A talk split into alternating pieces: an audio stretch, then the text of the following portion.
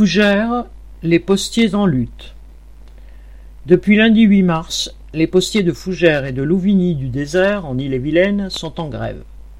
Ils protestent contre un projet de réorganisation des bureaux de ces deux localités, ainsi que de Saint-Brice-en-Coglès et Châtillon en Vendelay.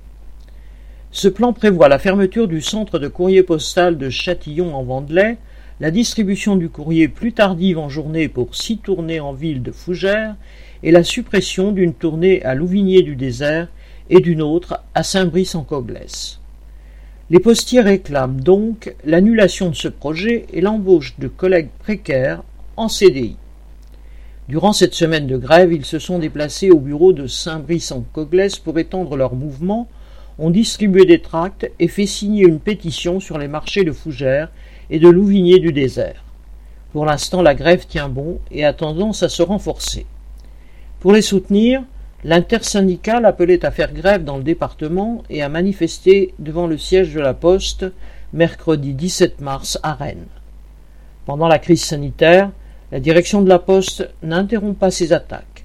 Alors les grévistes ont raison de relever le gant. Correspondant Hello.